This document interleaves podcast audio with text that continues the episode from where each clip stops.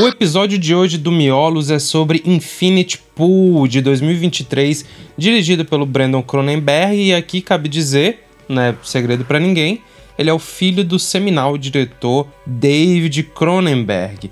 É um filme de ficção científica e suspense que acompanha a estranha história de um escritor que, depois de se envolver num acidente em um país estrangeiro que ele estava viajando, ele se vê envolvido numa trama sinistra de violência e hedonismo. Esse projeto estava em desenvolvimento desde 2019. O filme é uma coprodução entre o Canadá, a Hungria e França, mas foi filmado na Croácia. O filme foi lançado uh, em janeiro desse ano e, por enquanto, arrecadou 5 milhões e pouquinho de bilheteria. Teve críticas mistas uh, e bastante interesse, porque por causa da sua óbvia premissa estranha, pelo fato de ter um elenco de peso, como a Mia Goff, por exemplo, que agora tá fazendo filme de terror a rodo também. A seguir vocês vão ouvir nossa conversa sobre esse filme intrigante. Lembrando sempre, filmes de lançamento, quando tem spoilers relevantes, como é nesse caso, a gente deixa para falar num segundo momento. Então, primeira parte sem spoiler, vamos comentar assim, só esse mini enredo que eu dei aqui no comecinho, sem muita coisa, sem nenhuma reviravolta, e depois mais para frente a gente vai comentar realmente sobre os detalhes do roteiro. Eu me chamo Felipe, apresento o podcast ao lado do Chico e o Miolos é o seu podcast de filmes de terror, filmes trash e cultura B.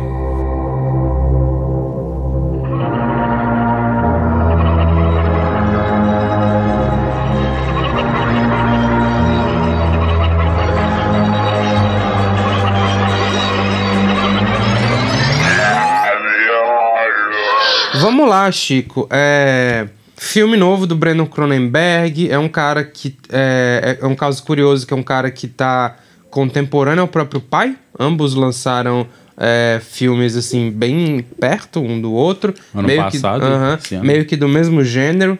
Obviamente, o Cronenberg pai é, tem um domínio muito maior do que está querendo maduro. fazer e mais maduro das ideias.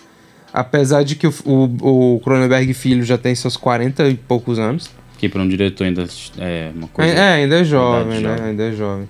Uh, mas o que eu percebi aqui é que. E no último filme dele também, O Possesso, é que. Re, é, é que realmente esse cara tá a olhos claros meio que seguindo o caminho do pai. Não tem como dizer que não. É, ele já trabalhou com body horror, no, acho que nos primeiros filmes dele, que é alguma coisa viral, eu não tô lembrando o nome agora. No Processo também tem uma coisa assim, e nesse também tem uma coisa assim. Só que enquanto o, o Cronenberg pai conversava muito sobre o corpo, eu acho que o Cronenberg filho conversa muito sobre a mente, sobre identidade. O Processo, o primeiro filme dele, que tu não viu, é sobre uma assassina de aluguel que ela invade o corpo das outras pessoas, uhum. ela, ela entra, né? Ela possui o corpo de outras pessoas, pessoas aleatórias que tá andando na rua para cometer os crimes, né? Então já tem uma semelhança com Infinity Pool, que a gente vai falar mais na frente é, é, é, na, na, na, sobre spoiler, que esse filme também tem umas discussões sobre identidade interessantes. Mas é isso. É, sem dar muito, muita revelação do enredo, o que que acontece? A gente tem esse uh, escritor que ele é casado com uma mulher rica, né? Isso. E, e, e eles estão passando umas férias num, num país. É, num, num, resort assim de luxo, num país fictício, né? E aí já, eu acho que já começa as coisas que a gente pode falar do filme a partir daí, né? É, a criação do universo é uma criação interessante. Porque não é nem lá nem cá. Tipo, é sutil, é o nosso mundo meio que de hoje, com, algum, com alguma tecnologia esquisita, mas é muito similar ao nosso mundo de hoje. Uma coisa bem Cronenberg, né? Uhum. Quase todos os filmes dele tem isso, né? Então, da família, digamos, Cronenberg. É. Essa sociedade meio Sim. parecida com a nossa, uhum. mas é meio distópica em alguns pontos específicos, assim. Esse filme lembra é, o Crimes do Futuro nisso, né? Claramente, Sim. assim. Até uhum. a própria tecnologia sci-fi que existe nos dois é muito similar. É, esse negócio de ter uma subsociedade ou de uma sociedade Isso secreta. Isso é a cara dos filmes do Cronenberg dos anos 80, cara. Pois é. uh, lembra bastante. Até, tipo, coisas como aquele Existing, é, que também tem isso, assim, essa sociedade que por trás da, dos uhum. panos tá fazendo alguma coisa absurda e surreal, assim. Só que eu acho que o filho dele é um pouco mais é, solto, assim. O Cronenberg talvez ele seja mais focado dentro do próprio universo. Ele tem muito, acho que, a preocupação de criar uhum. um universo pra gente mergulhar. E o filho dele é um pouco mais licérgico, assim. Ele é mais, sei lá, mais, mais aberto nesse sentido. Ele Sim. te deixa interpretar um pouco mais, assim, a, uhum. aquele submundo que ele tá criando e tal. Mas é muito similar mesmo. Sim. E brincadeiras à parte, é, que, que eu falei no, quando a gente assistiu o filme que ele era diretor de videoclipe, mas assim, é um cara claramente influenciado por música, não sei se de repente geração MTV, mas assim, a música é uma parte importante do filme, é, várias cenas são conduzidas pela música, pela trilha, e a edição também, é, principalmente em cenas mais, como tu falou, lisérgicas, mais é, cenas mais fantasiosas, e, e oníricas são levadas. É, é, é, a, a, pegada aqui é principalmente da música conduzir e da montagem também ser frenética, ser esquisita e tal. É, e, e, a partir disso, né, de, de, desse, desse é, é, país assim com regras diferentes, o, essa condição de estrangeiro em que o protagonista está colocado vai ditar o, o, qual vai ser a tônica do filme, porque é, ele chega lá, eles estão hospedados nesse resort foda, ele, eles conhecem outro casal, fazem amizade, né? E esse outro casal, é, é, inclusive, uma das pessoas desse casal é a Mia Goff, né? Que é a segunda personagem principal do filme. E eles vão se envolver num contratempo. Né? A gente não vai falar o que, que é exatamente, mas acontece um contratempo, um problema, um, um, uma situação que eles têm que resolver. Algo e essa situação. Estranho, nada convencional. É. E essa. Não, primeiro. A, a, assim, a, o evento é, que o culmina... evento que, que, que, acontece é um evento que poderia acontecer com qualquer pessoa. Mas pelo fato, uh -huh, pelo fato do, do país ter regras muito específicas de um monte de coisa e ter uma cultura específica, acaba que esse contratempo que eles passam se torna uma bola de neve. Sim, aham. E a partir disso, o Cronenberg vai conversar sobre identidade, vai conversar, acho que principalmente sobre colonialismo e sobre a índole ética, é, é, esse tipo de coisa, assim, é, é violência, hedonismo. Sim. Não dá pra gente dizer exatamente onde fica, onde se passa o filme, mas claramente é um filme que faz referência às sociedades do Oriente Médio, né? Essas regras meio código de. Acho que é Salomão, né? Que chama. Mas aquele. Amurabi? Ou é Amurabi? Eu não lembro, mas é o clássico olho por olho, dente por uhum. dente e tal, que é, que é a questão do filme. Que eu não vou dar muitos spoilers em relação a isso, mas como tu mencionou, as regras peculiares do lugar, que lembra coisas que a gente vê no Oriente Médio, é, refletem uma coisa absurda, fantástica que o filme brinca. Também como crítica ao consumismo de pessoas é, muito ricas de alguma forma estarem procurando uhum. alguma, é, alguma forma de prazer que Sim. pode ser, sei lá, meio é, em detrimento né, do próprio ambiente, da sociedade como um todo, mas para eles tanto faz, o que importa é, as próprias, sei lá, vontades e vaidades carnais que eles uhum. possuem. Eu não sei se a gente já destacou isso, mas vale lembrar que o protagonista é interpretado pelo Alexander, né, Skarsgård. Uhum. Que... Eu nunca sei quem, qual dos Skarsgård é qual. Esse daqui é o que não é o palhaço, que também tava Sim, sim. É porque ainda tem um terceiro, né, que é aquele que fez o, o, o filme da órfã, né? Ah, tá. Pode crer. Não sabia, achei que era só dois. Mas eu falei isso porque eu acho que ele tá bem nesse papel, assim. É um papel meio. Bem clássico de quando você faz um protagonista meio é, aberto para que todo mundo se encaixe, se relacione com ele.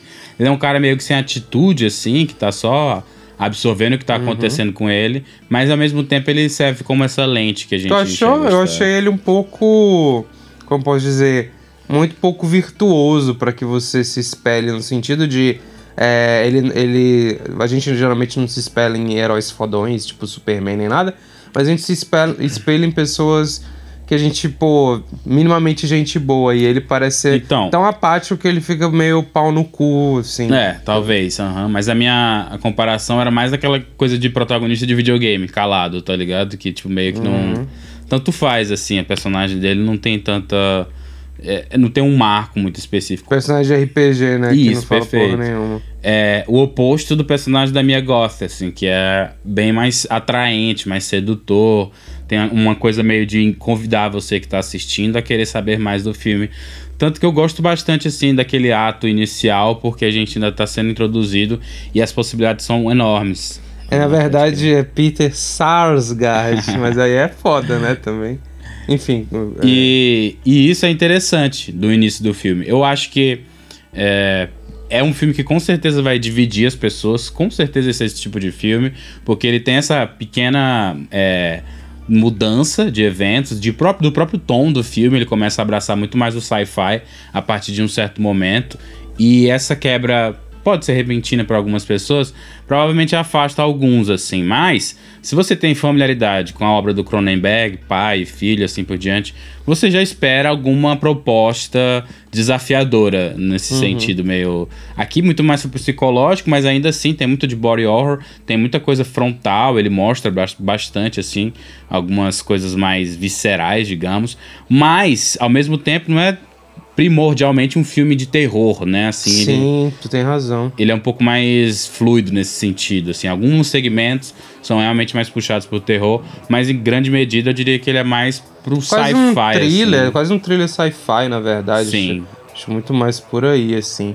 E, e, e ele segue uma tendência, Chico, é, é dentro disso que tu tá falando, que é fazer esse sci-fi como plano de fundo para comentar sobre como ricos são escrotos, que tá sendo uma tendência de mercado em Hollywood, né? Teve um menu, teve um monte de filme, aquele Glass Onion, que é o filme 2 do Knives Out. Tu já assistiu aquele filme A Ilha do Sim, já assisti dos estrelando clones que querem isso, fugir. perfeito. Uhum. Me lembrou bastante.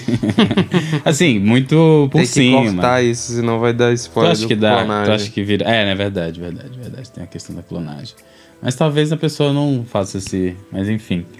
E, enfim, justamente, eu acho que por isso provavelmente devem ter tido algumas críticas mistas. O filme não saiu no Brasil ainda, né? Pelo menos não parece estar disponível pra gente assistir, seja no streaming ou em qualquer cinema ou algo do tipo.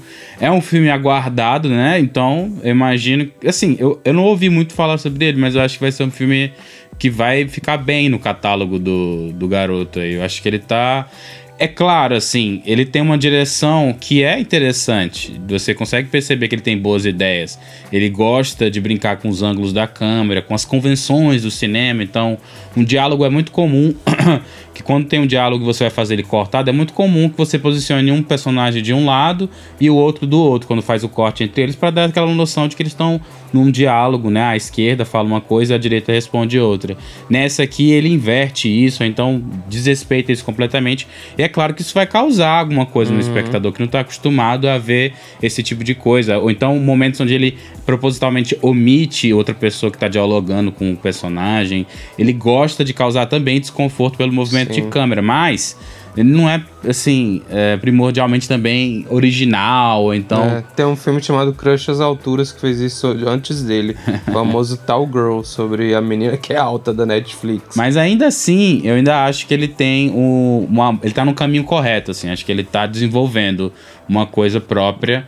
E eu gosto muito do trabalho da trilha sonora. é, não sei se eu faço essa associação com videoclipe, porque acho que videoclipe ele, ele tem uma edição diferente do que esse filme tem. Esse filme ele tem uma edição mais é, cadenciada. E um, o ritmo dele até é um pouco lento mesmo, assim, em certos momentos. E videoclipe pra mim tá muito mais associado a essa questão mais dinâmica e tal.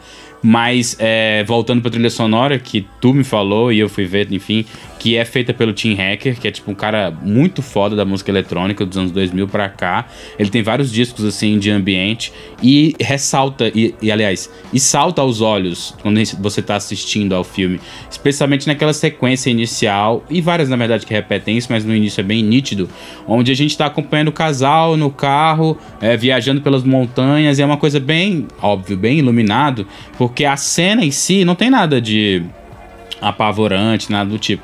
Mas a trilha acaba trazendo aquilo, assim, acaba ressignificando completamente a cena que a gente tá vendo, que poderia ser férias e tal, num lugar paradisíaco, bonito, mas como tem aquela trilha ambiente pesada por cima de tudo, acaba fazendo você ficar conjecturando, tipo, ah, o que que tá por trás desse lugar, é um lugar esquisito com suas regras. Eles estão num resort lá, mas ao mesmo tempo parece uma prisão, porque você não pode nem sair do lugar, que é, você não pode voltar e tal. Parece uma coisa meio, ah, e fui tirar férias na faixa de Gaza, saca? Pra, tipo, uhum. brincar lá, mas qualquer merda que eu fizer pode resultar em alguma coisa, tipo, morte. Sim. Então tem essa, essa energia durante o filme inteiro e tal. Mas eu ainda considero que ele seja um pouco indeciso no, no rumo que ele tá tomando. Ou então, pelo menos, que ele não faça uma construção tão bem coesa. Tanto é que, como eu falei, é um filme que divide as pessoas. Né? Eu não diria nem que ele é indeciso, Chico. Eu não sei se tu vai concordar comigo. Mas eu acho que ele é um cara limitado no escopo do comentário que ele quer fazer. Uhum. Chega na metade do filme, o filme fica na mesma nota até o final lá, que, que ele coloca, ó, oh, será que aconteceu isso? O que, que será que aconteceu? Um, um mistériozinho aberto só para finalizar o filme e é meio que isso. Não, eu não e... sei. Não vamos falar sobre isso, eu discordo, mas a gente deixa pra. Discorda do que exatamente? Do final ser isso. O final não é isso, não, pô. O final deixa não, bem nítido o que aconteceu. Eu sei, mas o, o que eu tô querendo dizer é que o final do filme, hum. ele é aquele tipo de final que ele mostra o que aconteceu, você não sabe direito a motivação, mas aconteceu algo fora do que era um pouco esperado e, e, e para ter uma, uma coisa impactante, né, um fim impactante talvez para os personagens, mas ele não constrói bem isso isso acontecendo de fato, né? É, pelo menos eu, eu acho que de maneira insuficiente, mas o que eu estava querendo dizer antes é mais importante, que é sobre o filme é, é repetir a mesma música sempre, assim. Ser um. Uh, chega na metade, pô. Eu achei. Eu não tava dando nada pra esse filme. Mas eu achei engajante, né? Até, até uma certa parte. Com, quando vai. Quando os. Como eu posso dizer? Os. Os meandros da, daquelas, daquela, daquele país são destrinchados pra gente. Isso gera umas coisas interessantes, umas ideias, umas pensamentos interessantes, só que a partir daí o drama do filme vai meio que por água abaixo e ficam cenas repetitivas dos personagens fazendo as mesmas coisas, com essa trilha sonora eletrônica minimalista e uma câmera é, é, é, meio deslocada, meio colocada em, em, pontos estranhos, com cenas estranhas. Isso para mim é, é, é insuficiente para você conseguir criar um, um, um bom filme, uhum. de modo geral. É, eu acho que é a preferência pessoal também, no final das contas, porque é, esse tipo de coisa que tu tá falando tecnicamente, a trilha, os movimentos de câmera, eu acho que são as coisas que eu mais achei de boa, assim, do filme, achei mais sólidas. para mim, o ponto mais... Eu não tô reclamando da trilha não, tá? Só tô, tipo, colocando que... É esse, essa, essa célula de coisas que eu falei vai se repetindo. Quando começa a ficar se isso. repetindo, fica chato, o filme pois é, fica é, isso lento. Exatamente. O filme, a maneira como ele decidiu montar a sequência de eventos e a forma como ele constrói toda a curva que o filme vai tentar desenhar é que é insatisfatória. Você fica. É, a, a partir, como tu falou, da metade para frente, o filme começa a ficar repetitivo em seus temas, assim, ele não desenvolve, uhum. ele apresenta um conceito interessante, uma premissa interessante, mas ela não tem desdobramentos tão caóticos quanto ela parece que teria. Ela, ele acaba pegando um rumo mais mundano, assim, que rima uhum. com o que acontece com o final do filme, que a gente vai falar daqui a pouco, inclusive, será que já tá na hora da gente ir pro spoiler? Só fala o que, que tu achou das atuações da Mia Goff, assim chama atenção por causa do nome dela, tudo que agora uhum. tá tendo o nome dela nesse circuitinho de cinema é, meio, meio independente, meio art house, uhum. que leva o nome dela, tá chamando atenção, né? E a gente tem alguns outros elencos de apoio e queria saber também o que tu achou dos personagens no geral, sem entregar muito da trama e tal. Eu acho que ela provavelmente é a melhor ali em questão de performance. É, talvez, talvez também por causa da importância que o personagem dela tem dentro da trama e do filme como um todo. Mas eu ainda considero que ela, ela tem certas inconsistências, assim, alguns momentos brilhantes e outros mais é, descartáveis, eu diria, assim. Em certas, em, certas, em certas cenas você acha muito interessante a maneira como ela é, age e interpreta uma personagem que, tipo, ao mesmo tempo tá é, parecendo ser o teu refúgio para algum lugar de prazer, alguma coisa do tipo, ela é também perigosa e pode uhum. representar alguma ameaça de morte.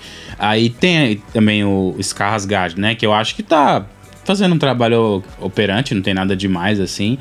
Pra mim ele não tá mal no filme, mas é claro que não vai ser ele que vai ser é, relançado a, o principal ponto forte do filme, porque o, papel dele é muito mais de experimentar o que está acontecendo no filme do que. É um papel mais passivo do que ativo, e isso tende a gente a meio que escantear um pouco a performance do ator, uh, ou talvez seja totalmente a habilidade dele. Já os coadjuvantes, coadjuvantes de fato, são bem fracos, né? Assim, não tem.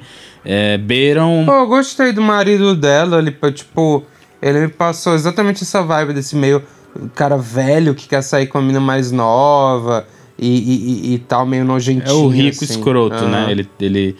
Os dois são meio outsiders dentro dessa. É, esse escopo aí de ricos. É, tanto a Mia Goff quanto o Skarsgård, eles são cônjuges de, cônjuges de ricos, né? Isso, exato, perfeito. Isso faz, faz com que eles sejam um pouco diferentes desses outros. E esses outros personagens coadjuvantes são de fato aquela massa mais óbvia da crítica, comentário uhum. que o, o diretor está tentando fazer sobre isso, né? Sobre essa forma de consumir é, das pessoas mais abastadas Sim. que muitas vezes é irresponsável. Assim. Tem uma personagem que seria uma quebra disso, uma boa quebra, porque eu sinto que. Não, Cara, é foda entrar. Porque vai parecer que eu tô querendo proteger gente rica, não é isso, né? Eu só não gosto de caricaturas de vilão de desenho animado. E esse filme tem um pouco isso. É, e aí tem uma personagem é, que, que ela faz parte desse grupo, mas ela tem mais empatia, ela tem mais ética e tal. Só que o filme meio que descarta ela na primeira meia hora. Então, é, é, eu fico triste porque ela poderia ser um bom contraponto, um bom. É uma, é um, é um, é uma personagem que poderia gerar situações, que poderia gerar é, coisas pra meio quebrar um pouco essa mesmice do filme. É, pode crer. Mas assim, tu acha que o filme se. É porque ele tem um hypezinho, teve, né? Pelo menos. Tu acha que ele entregou. É, o que tava à altura da expectativa Boa dele? Boa pergunta. Eu não tinha expectativa, não, porque eu vi o outro filme dele, um dos outros filmes dele, o Possessor, eu não gostei não. Achei me o mesmo problema. É uma premissa legal, mas a partir daí o cara não sabe o que fazer. A impressão que você tem é que eles estão vendendo roteiro em Hollywood agora só com a porra da premissa e não tem. É um argumento mais. É, não tem ninguém mais para desenvolver as, as, as tramas entre os personagens ali. No começo desse filme, tem um, uma trama de meio que um. Como é que eu posso dizer? Uma tensão sexual entre os personagens que é muito bem desenvolvida. Mas aí quando, quando o Brandon Cronenberg começa a colocar os elementos que a gente gosta, que é sci-fi, suspense, terror, as coisas de gênero, parece que vai pro caralho, entendeu? É, então parece que, porra, se esse cara tivesse escrito só um filme de um, de, de um, de um casal em crise no, de férias, talvez teria até sido melhor se ele tivesse mantido num roteiro assim é, mais é, convencional, né? Eu acho que as pessoas de, o, as pessoas de gênero de Hollywood que estão saindo desses filmes assim, como eu falei anteriormente, art house, querem ousar, mas não estão sabendo como, entendeu? Não estão sabendo os caminhos hum. para para isso. E aí para mim foi meio igual ao Possessor. Eu acho esse aqui ainda um pouco melhor que o Possessor, que eu acho que tem mais desenvolvimento de personagem, tem mais situações, até porque tem mais personagens. O Possessor é tipo, tem três personagens e o filme fica nisso e são todos um bando de apático do caralho e repetitivo e tal, com trilha sonora é, é, é, é, também que fica se repetindo toda hora, uhum. e essa luz amarela que fica se repetindo toda hora também no Infinity Pool. Mas aqui achei que tem mais coisa assim. E tu, qual, qual foi o teu saldo final de expectativa e realidade? É, assim como tu não tinha muita expectativa em relação ao filme, Uh, eu acho que a gente viu o trailer, mas com certeza a gente comentou sobre ele no nosso episódio sobre o balanço geral de 2022 e expectativas para 2023. Uh, dos filmes anunciados para esse ano, logo no comecinho, ele era, era, realmente um dos que despontava porque ele tinha alguma proposta, afinal de uhum. contas é o filho do Cronenberg, né? Então a gente está sempre esperando alguma coisa uh, interessante dele. Uh, mas, não sei, assim, acho que para mim passou meio de boa, assim, não me impactou em quase nada. Insosso, né? É, meio insosso. Esse, esse início, onde se foca um pouco mais no relacionamento, me lembrou um filme que a gente assistiu e fez um episódio aqui, que pro, provavelmente ninguém ouviu, que é o Desejo e Obsessão. Lembra hum, desse filme? Doideira, sim, essa, lembro. Essa parada do casal meio em crise, tendo que lidar com os problemas de trabalho, ao mesmo tempo com o fato da vida conjugal deles não estar tá indo tão bem e tal. Só que isso é muito, muito pano de fundo aqui na história do, do, do Cronenberg, né? Do diretor, do filho, do Cronenberg filho. É, fica muito mais escanteado, fica, mais, fica muito mais de canto. E o filme não é sobre isso, depois a gente acaba descobrindo e tal, pelo spoiler que a gente tá tentando não dar para vocês aqui o tempo inteiro. Mas enfim, acho que daqui a pouquinho o filme deve estar tá disponível. E acho que, né? É, já chegou na Amazon, né? No, na Amazon gringa e tal, mas já tem aí na locadora dos piratas, como tu gosta de falar. É. E, e, é isso. A partir de agora, pessoal, a gente vai dar alguns spoilers sobre o enredo, conversar abertamente sobre a trama. Então, se você não viu o filme, é, recomendamos que você vá assistir é, o filme antes de continuar nos ouvindo. Aí volta aqui e, e vem é, conversar com a gente sobre o que achamos do filme. I came here looking for inspiration. Mr. James Foster. Here, the punishment for any crime committed is death. What did you say? We'll build a double to send in for your execution. It's really disgusting. You could just sit there and watch it happen.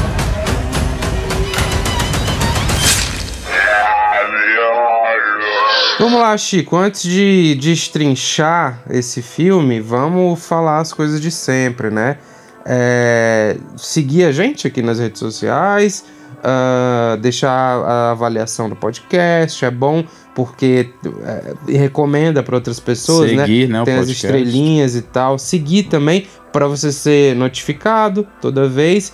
E eu fiquei sabendo de um negócio, Chico. Que é, negócio? O, o lugar onde a gente hospeda a nossa lojinha o, o, o, o, lugar que hospeda vai fechar. Olha só. A Mine Store vai fechar. E, e provavelmente vai fechar uh, esse mês ainda. Então, por enquanto, a gente está deixando a lojinha fora do ar. Não vai ter link na descrição nesse episódio. Inclusive, é bom tu me lembrar disso okay. na hora de, de escrever a descrição. Porque ela já tem apresentado alguns erros, já teve alguns pedidos que algumas pessoas fizeram e acaba não notificando. Hum. Então, aí de, a pessoa depois vem, vem, vem é, é, puxar minha orelha, perguntar: ah, por que, que não mandou e tal? É porque a, o, o, sistema da Main Story tá todo com problema. Então, a gente vai repensar a lojinha e talvez em breve vamos voltar com ela reformulada. Mas vamos embora, Chico. Vamos falar sobre sobre sobre o filme com spoiler.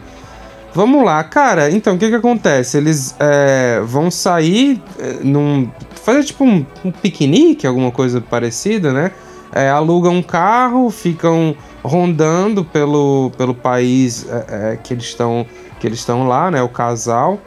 A Mia Goff começa a fazer umas coisas meio bizarras. Ela, o cara vai mijar, o, o, o Alexander Skarsgård vai mijar no cantinho. Aí ela chega por trás dele, bate uma punheta para ele. você já, é, você, você já, você já tá ligado que tem uma tensão sexual ali pela forma que ele olha para ela. E só que a, a maneira que isso é é que isso, que isso dá vazão é uma maneira bem bizarra e bem impessoal da parte dela. Então, a partir dali, a gente já vê que ela é psicopata, né? Meio, é, meio, ela é estranha. Meio esquisita, meio psicopatinha. Aí eles voltando pra, pra casa de noite, é, começa a falhar o, o farol, farol, né? E aí, por causa dessa falha do farol, o, o personagem principal é, acaba James. atropelando um, um cara, um, um local, um, um como é que fala quando a pessoa é do país? Um nativo? Uhum, nativo ser. parece muito exótico, né? Uhum. Sei lá. Enfim, atropela uh, esse cara que é do país lá. E eles. E a minha Goff. E eles. Todos eles levantam e ficam, pô, como é que a gente vai ajudar o cara e tal? Tanto o Skarsgård quanto a mulher dele, quanto o velhote lá nojento. E a minha Goff fala, ó. A gente não vai aj ajudar essa pessoa, não. A gente vai deixar essa pessoa aqui e a gente vai embora. Sabe por quê? Que as leis desse país são bizarras, eles estupram as pessoas, eles matam você na cadeia, a gente não vai pra cadeia. E aí todo mundo entra lá e um ela. Choque. Uh -huh, e ela é caracterizada como uma pessoa que quer ser uma atriz. Então ela tem. Uh, uh, você vê que, essa, que ela tem alguma coisa de delírio de grandeza e Sim, tal. -huh.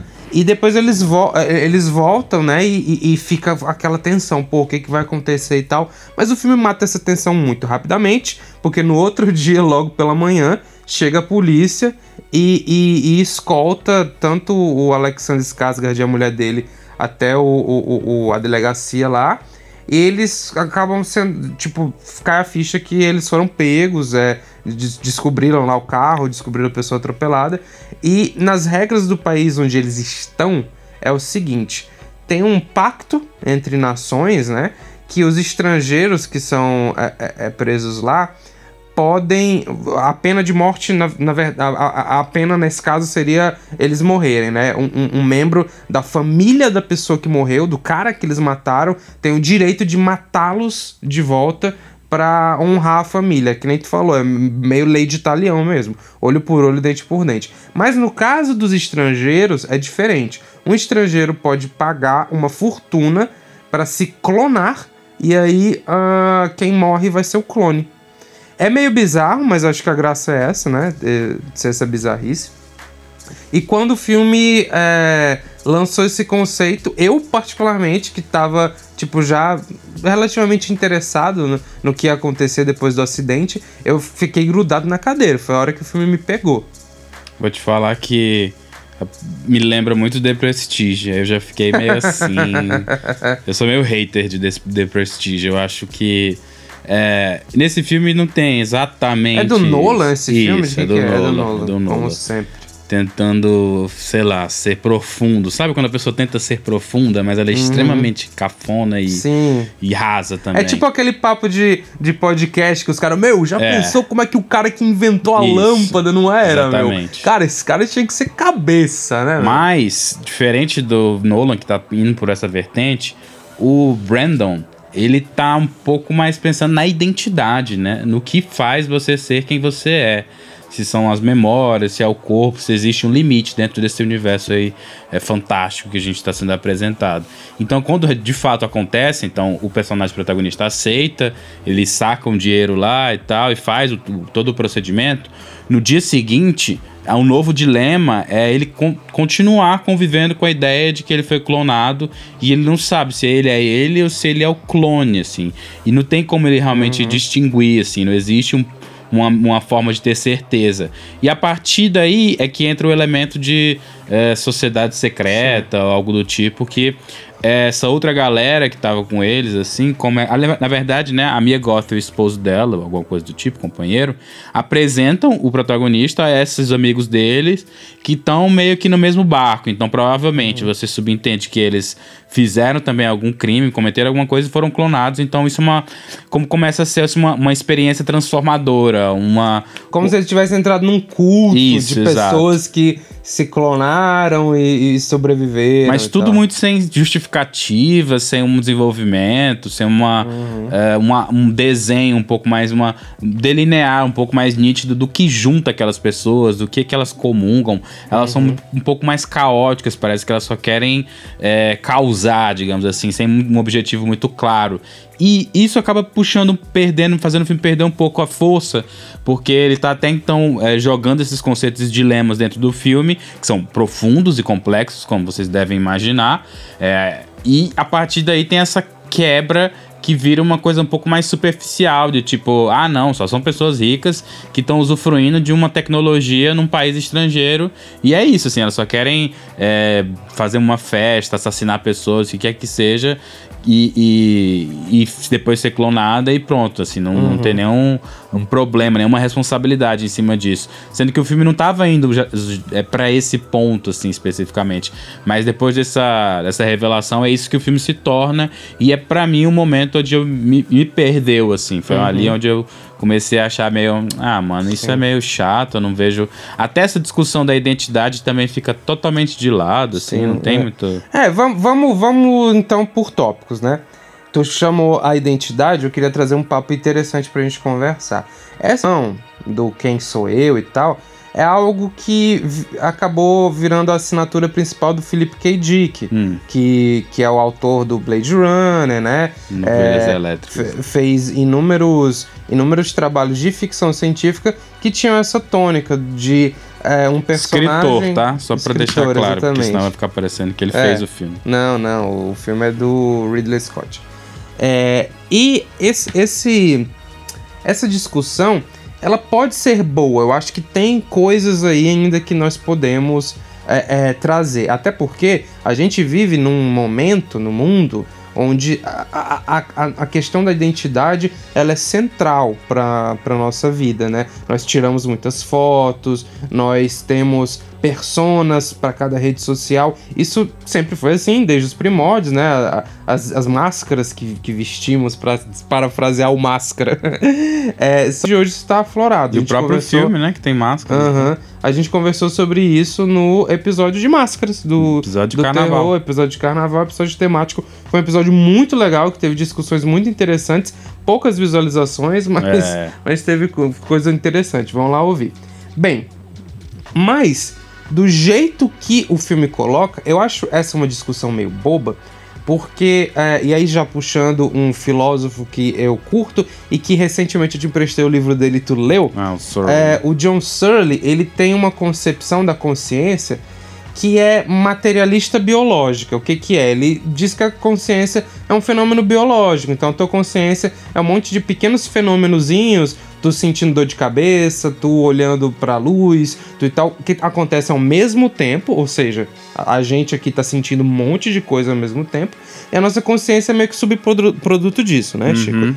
E assim, para mim, essa concepção talvez não seja a correta, até porque, né, não tem como, acredito que não tem como a gente chegar na conclusão, mas para mim ela meio que mata essa discussão, porque assim, uma vez que uh, um é o clone do outro, tem as mesmas memórias e tal, os dois são ele, de alguma maneira. Assim, ele é ele, obviamente, ele é o Alexander Skarsgård, porque aquela consciência biológica meio que faz parte dele, né, enquanto fenômeno, e aquele cara vai ser meio que outro, outra pessoa. Num, num, é óbvio, o que o filme tá querendo trazer, na verdade, é te enganar, né? Pô, será que tu tá vendo, como truque de mágica, né? Isso. Será que tu tá vendo ele e tal? E, e aí fica mais legalzinho. Mas a discussão em, em si ela parece meio pobre porque ela fica, como tu disse, só nisso. Ela fica, hum, será que é? Será que é. não é? Mas não, não traz um drama não a partir desdobra, disso. Tipo, exato. não desdobra. Tipo, o que, que representa para ele ele não saber mais se ele é ele uhum. ou não é? Porque é, mesmo que eles sejam idênticos, existe um ponto onde um começa a produzir outra vida e outro uhum. começa a produzir outra. Então as memórias começam a ser diferentes, né? Focando na memória Sim. como uma coisa é, que é mais próxima assim da gente, como narrativa que a gente tem de quem a gente é.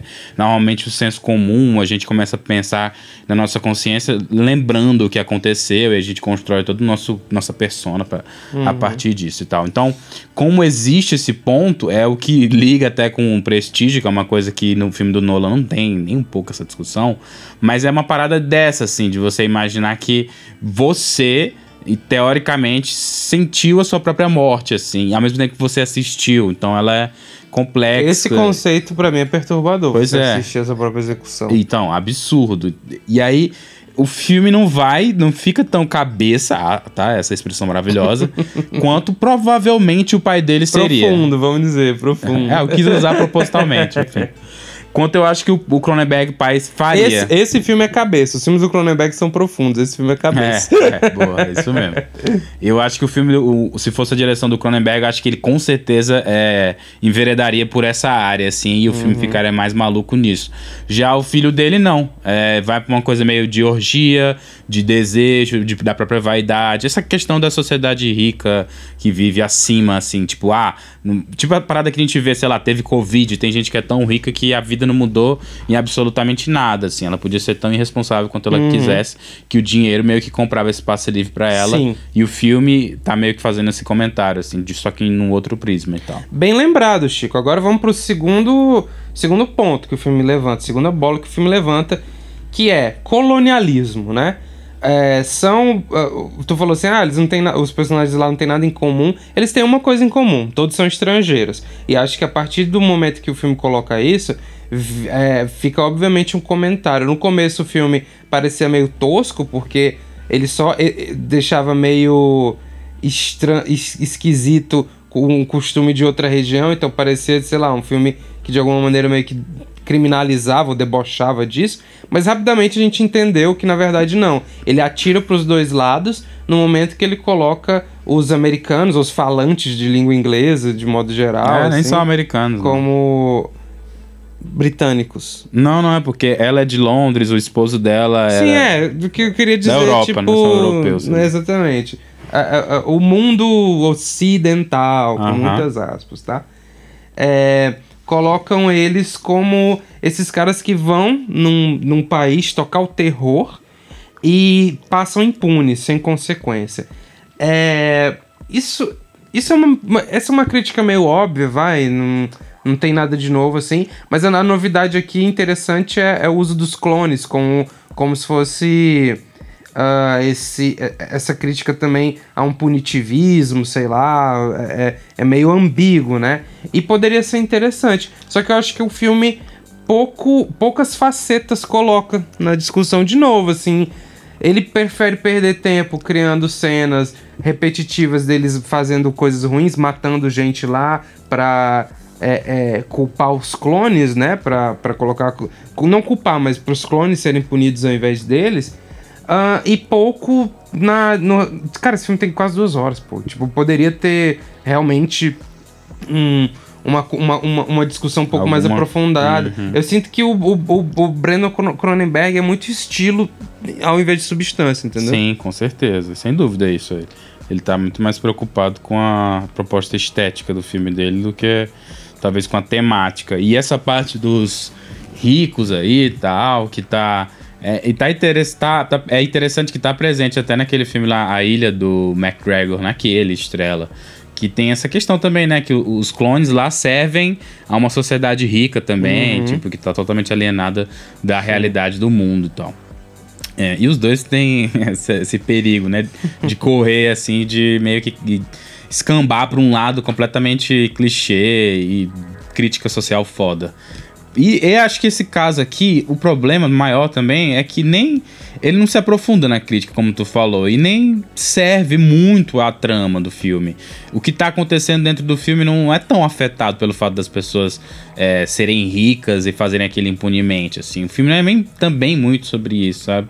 E não, não sei, acho que não dá muita substância pra, pra trama como um todo, assim, não enriquece ou deixa complexo. Exceto no final, eu achei interessante a maneira como terminou, tan- tanto é que eu contestei aquilo que tu falou mais cedo, na maneira como eu tinha entendido, porque o final é muito bobo também, mas ao mesmo tempo, é, pelo menos, é coerente, ou de alguma maneira eu acho que funciona bem pra história. É, os, os personagens começam a, a agir cotidianamente. Pra deixar aquilo, pra dar um tom da história de eh, algo passageiro, algo corriqueiro, algo que aconteceu e que provavelmente vai acontecer nas próximas férias e que outras pessoas fizeram ou vão fazer de novo e tal. A partir de um momento, quando eles vão voltar pra casa, todo mundo, eles começam a agir tipo, ah, vamos, tem que lavar a roupa tal dia, tem que buscar não sei o que, tem que fazer aquilo, aquilo outro. Enquanto o protagonista tá totalmente em choque Traumatizado. traumatizado, porque ele teve uma experiência de mudar a vida dele e tal, e ao mesmo tempo parece que ele tá flertando com continuar naquilo, assim, ele tá preso nessa experiência de, tipo, duvidar da realidade, é um filme muito paranoico também e tal, então ele termina com essa assinaturazinha, assim, um pouco mais, talvez até mais melancólica é, do que o tom do filme vinha até então, assim, Sim. apesar de ser um filme, como eu disse, na hora que a gente tava assistindo, é um filme meio bad trip, assim, ele tem uma vibe pesada, É, tem mesmo. uma coisa de. essa dúvida da realidade e tal, uma coisa meio, sei lá. Mas é isso, assim, eu acho que em substância os spoilers maiores, as revelações maiores da trama são essas. Eu não acho que tá no trailer esse tipo de informação, o que é algo positivo, porque é o que vai dar a cara do filme no final das contas. Eu não Eu nem sei. vi o trailer desse filme. Eu acho que, eu acho que eu vi no dia que a gente tava pesquisando sobre filmes pra 2023. E eu não sei é, se. Assim, como eu vou me sentir a respeito desse filme no futuro e tal. Porque colocando ele lado a lado com outras coisas, ele ainda tá bem, assim. Se tu colocar ele do lado de um bate a porta, batem a porta do Shyamala, eu acho que esse filme é muito melhor, assim. Eu acho que ele é muito mais interessante de você assistir, às vezes até mais corajoso também, e outras coisas, assim. Então, é, a- avaliando ele num, num espectro um pouco mais fino da, da gente estar tá pensando só no terror que saiu desse ano, 2023. Ele é um filme sólido, vai, é um filme que tem a sua proposta que funciona razoavelmente bem e tal, tem a sua estética a lá esse terror elevado, né? Claramente um filme que tá nessa corrente aí do novo horror, do pós-horror que a gente já falou e comentou aqui várias vezes. E é isso, assim, se você se interessa por esse tipo de coisa, com certeza você vai gostar ou vai se divertir, ou no mínimo vai achar que valeu a pena assistir, porque ele de alguma maneira tenta contribuir pro terror. A sua maneira. O terror no geral, assim. Acho que pelo menos ele. É... Eu não quero dizer que ele é original, tá? Mas eu acho que ainda dentro do que a gente vê, a maioria das vezes acontecendo, ele tá sendo desafiador no, do seu jeito, do seu modo. Compreendo. Bem, vamos lá então. É, já falamos de quase tudo, só falta a gente dar 8 ou 80. 880. E aí? Fala. 880. Direto e claro. Direto e reto.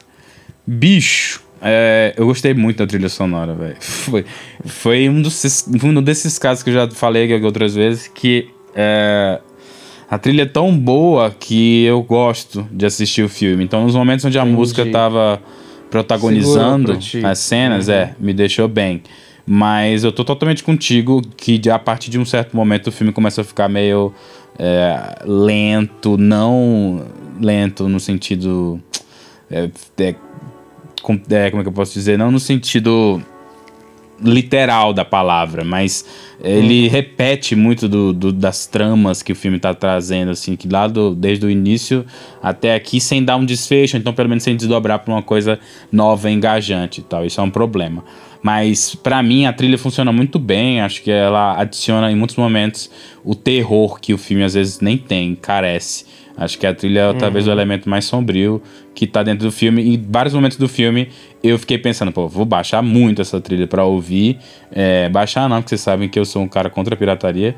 E, e, tanto é que eu te perguntei quem era que tinha feito a trilha e fez muito sentido ser o Tim Hacker, porque parece mesmo com o trabalho dele.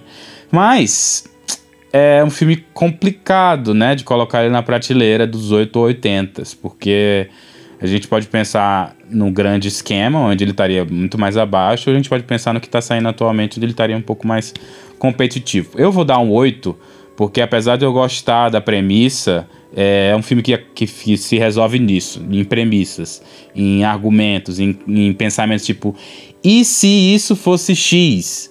E aí acaba aí, entendeu? O nosso Y nunca vem, que é o que aconteceria se aquela realidade existisse. E isso acaba sendo um pouco, frustrante no final das contas, assim.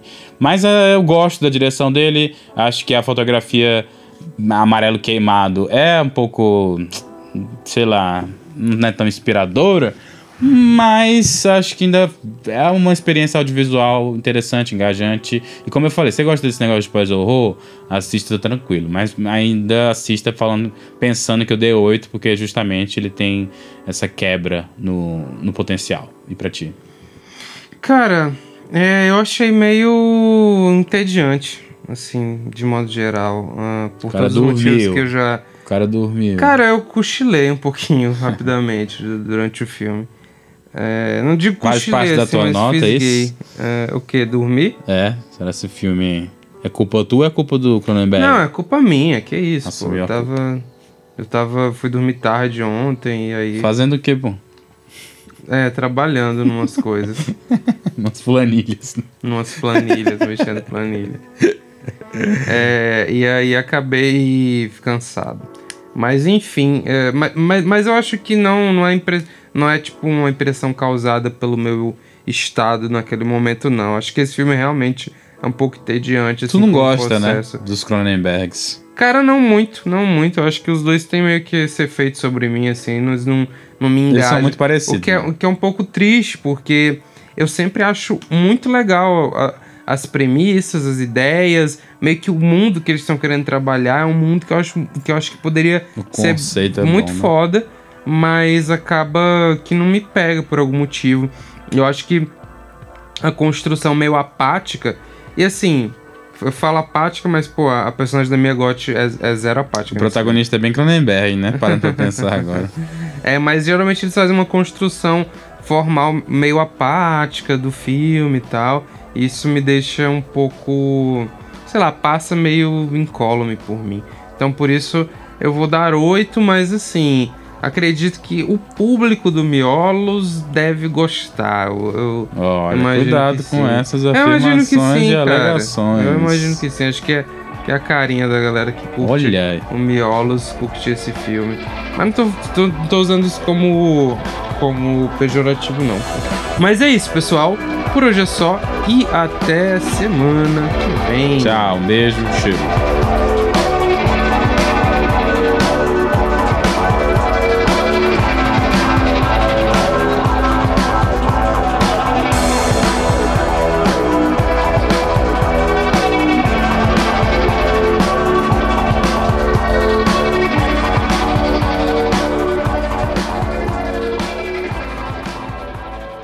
Cara, o que, que tu achou do Metaforando processar pessoas do YouTube por fazerem vídeo de react?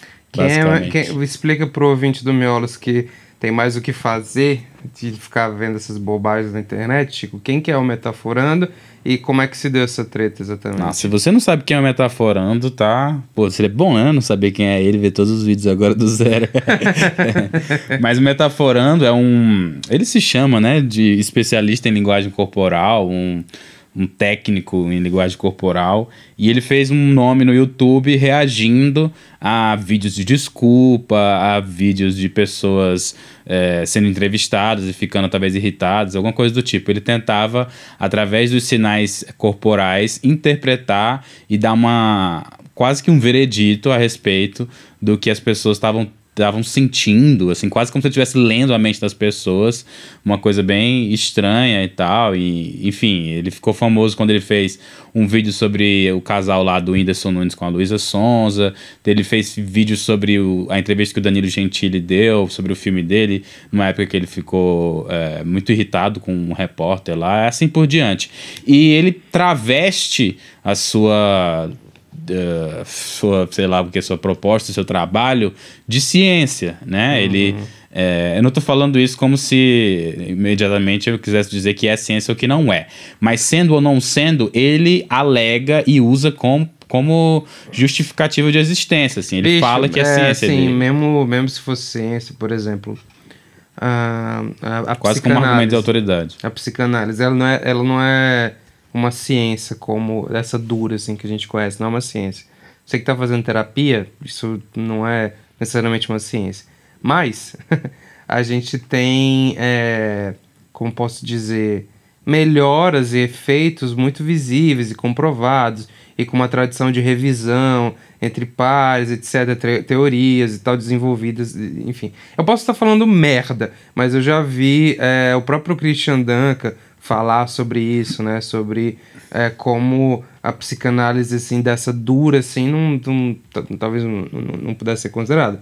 Mas ainda assim tem um efeito. E mesmo que fosse uma ciência fodona, imagina um psicanalista ver um, sei lá, um, um, um, vídeo de tantos minutos do BBB e falar assim, que nem aquela menina, tem uma menina que fazia isso, né, que, faz, que ela analisava as pessoas no BBB do Instagram, ela, Sim, uma pessoa que lembro. se diz psicóloga, analisava os caras no BBB pelo Instagram e ficava falando, ah, esse cara aqui é um narcisista, uhum. dava diagnóstico.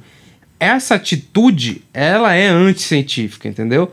E mesmo que fosse, porra, o método foda lá do metaforando, etc e tal, a maneira que ele faz é antiética. Pega a cara das pessoas, pega. É, é, é, Momentos é, íntimos, às vezes. Pega o vídeo lá do Forlan, o cara foi acusado de assédio, sabe? De passar a mão na bunda de uma pessoa. Ele vai no outro dia fazer um vídeo porque é porque ele tá muito preocupado com o caso ou é porque ele sabe que vai dar view ele quer ganhar dinheiro?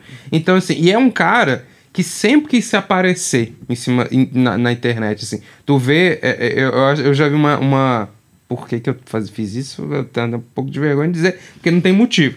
Mas eu já vi uma entrevista dele, ele falando Olha. que meio que ele ficou obcecado por querer ser famoso é, é, na juventude dele, então ele fez comercial, fez stand-up. Esse cara só quer ser famoso. É isso que esse cara quer. Esse cara é um vaga. Não posso falar, uhum. não, senão ele processa a gente, né? Verdade, é... a gente não podia nem estar tá tratando desse assunto aqui, é perigoso. Justamente.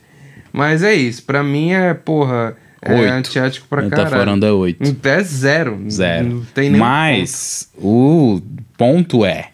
Quer Metafor... botar metaforando junto com o filme que eu te indiquei, The Man from the Deep River? É, exatamente. Botar metaforando junto altura. com, com Infinite Pool do Mas o que aconteceu recentemente, né? É, tem um pseudo-humorista aí que chama Esse Thiago... cara também é chato pra caralho. que chama Thiago Santinelli e tal. Ele faz também vídeos de react e no- ultimamente nas eleições ele ganhou um pouco de público porque ele fazia muito vídeo falando de bolsonaristas, e Muita gente vai perder o emprego nessa, viu? fazendo comédia em cima disso e tal, e a galera curtia e assim por diante. E o Metaforando foi começando a fazer declarações que aproximavam muito ele da direita um pouco mais trash, né, brasileira, que é basicamente do bolsonarismo, assim. E também dessa comunidade meio red pill, então, sei lá, meio gosto de assistir Peaky Blinders e se acham os fodões por algum motivo. E aí ele acabou caindo no radar, né, dessa galera que faz humor, e muita gente faz piada com ele, inclusive muitas pessoas também é, que produzem canais de ciência se incomodam com o conteúdo dele e se dedicam a refutar a premissa científica que ele tenta imprimir nos, filmes, nos vídeos dele e tal, mas o Thiago Santinelli fez um um react em cima de uma participação dele num podcast, onde ele fala sobre os cachorros dele, sobre um protocolo, enfim, uma história absurda que ele tenta vender como se tivesse ele fosse o Batman e tal. E vendo isso, o Metaforando notificou o Thiago Santinelli extrajudicialmente, isto é, antes dele entrar na justiça, meio que é quase uma ameaça formal entre cavalheiros, dizendo: Ó, você tira o Meu vídeo. conteúdo, ou, ou, ou processa ou bala. Isso, por aí. escolhe. Ou você tira meu vídeo e você vai ser processado. Tu Thiago- viu isso, né? Do, do Não. Red Pill? Teve Nossa, isso. eu fiz uma piada, então eu fiz uma referência que. Ah, é, referência de. Red Pill é foda também. E, enfim, o Thiago Santinelli não tirou o vídeo, ele foi processado e foi obrigado, acho que provavelmente por meio de liminar judicial, a de fato tirar o vídeo e tal. Isso acabou gerando uma comoção, tá gerando uma comoção na internet, porque, primeiro, o Metaforando não é um cara tão bem quisto, né, por muitas pessoas, justamente por isso que tu falou, esses vídeos meio carniceiros que ele fez, e também porque ele tá sendo extremamente hipócrita. Ele tá, tá alegando que o cara tá é, reagindo aos vídeos dele, usando o, o conteúdo dele, a cara dele e tudo mais, é, e que isso não poderia acontecer e que por isso também ele teria o direito de pedir a remoção dos vídeos, sendo que é justamente a maneira como ele se alçou ao status que ele está atualmente, que é justamente utilizando a imagem das pessoas que voluntariamente é, cederam ao público de alguma maneira se elas uparam no, num site tal qual o YouTube e tal, que é o que ele fez, né? Se ele participou daquele podcast, ele meio que está implicitamente aceitando que a imagem dele vai ser usada em outros cortes e coisas do gênero e tal. Então, criou esse mal-estar e cria uma discussão pro YouTube como um todo, né? Porque, sim, se acontece isso é, judicialmente, o Metaforando tem que também arcar com consequências perante a própria, a própria plataforma, né? Todo mundo faz react, isso é um Isso. problemão. Exato. A partir do momento que isso é possível, aquele próximo react que você fizer do Bolsonaro, falando, olha esse debate aqui que o Bolsonaro fez isso, isso, isso, você vai estar, talvez, ah, enfim, sendo provável objeto de processo, alguma coisa do tipo, cria um precedente que não é nada legal e que claramente denuncia o fato de que o Metaforando tem provavelmente um ego muito grande que ele não aguentaria é, isso que está acontecendo, né? Que nem era tão relevante, mas que acabou se tornando. O interessante da história toda é essa, que rolou esse meme e memes acontecem, pô. É, sei lá, uma semana sobre esse meme do cachorro dele, morreu, ninguém nem tava falando mais. O que aconteceu foi que porque ele processou, as pessoas agora agora estão mais, sei lá, provavelmente muita gente vai conhecer o, o canal do Thiago Santinelli e vice-versa, né? Se é que alguém não conhece a porra desse filho da É, puta. é, Cara, eu acho uma merda, mas um negócio que me chamou muito mais atenção. Olha essa história.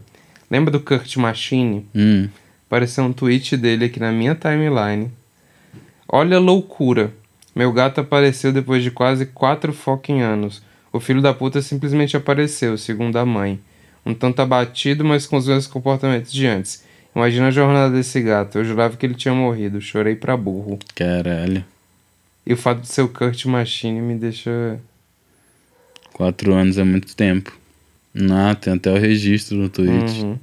Doideira. Que bom, né, mano, que o gato voltou. Que louco, né? Sim, velho. Gato é foda por isso. Tem meio que Ele foi vida. pra faculdade. Mas é isso, gente. Procurem Kurt Machine nas redes sociais. Não tem mais isso, não. Ele mudou. Eu só tô beitando geral. Ah, tá. É bom que a gente não, não falou é, o nome dele, né? É, isso é ótimo. Mas provavelmente tem Kurt Machine dele em algum lugar. Jornal Nacional explicando em detalhes a tentativa de contrabando do Jair com joias no valor de 16 milhões para sua esposa Michele. Caralho. Tá bom, né? Desligar aqui Chegou? a situação. Chegou.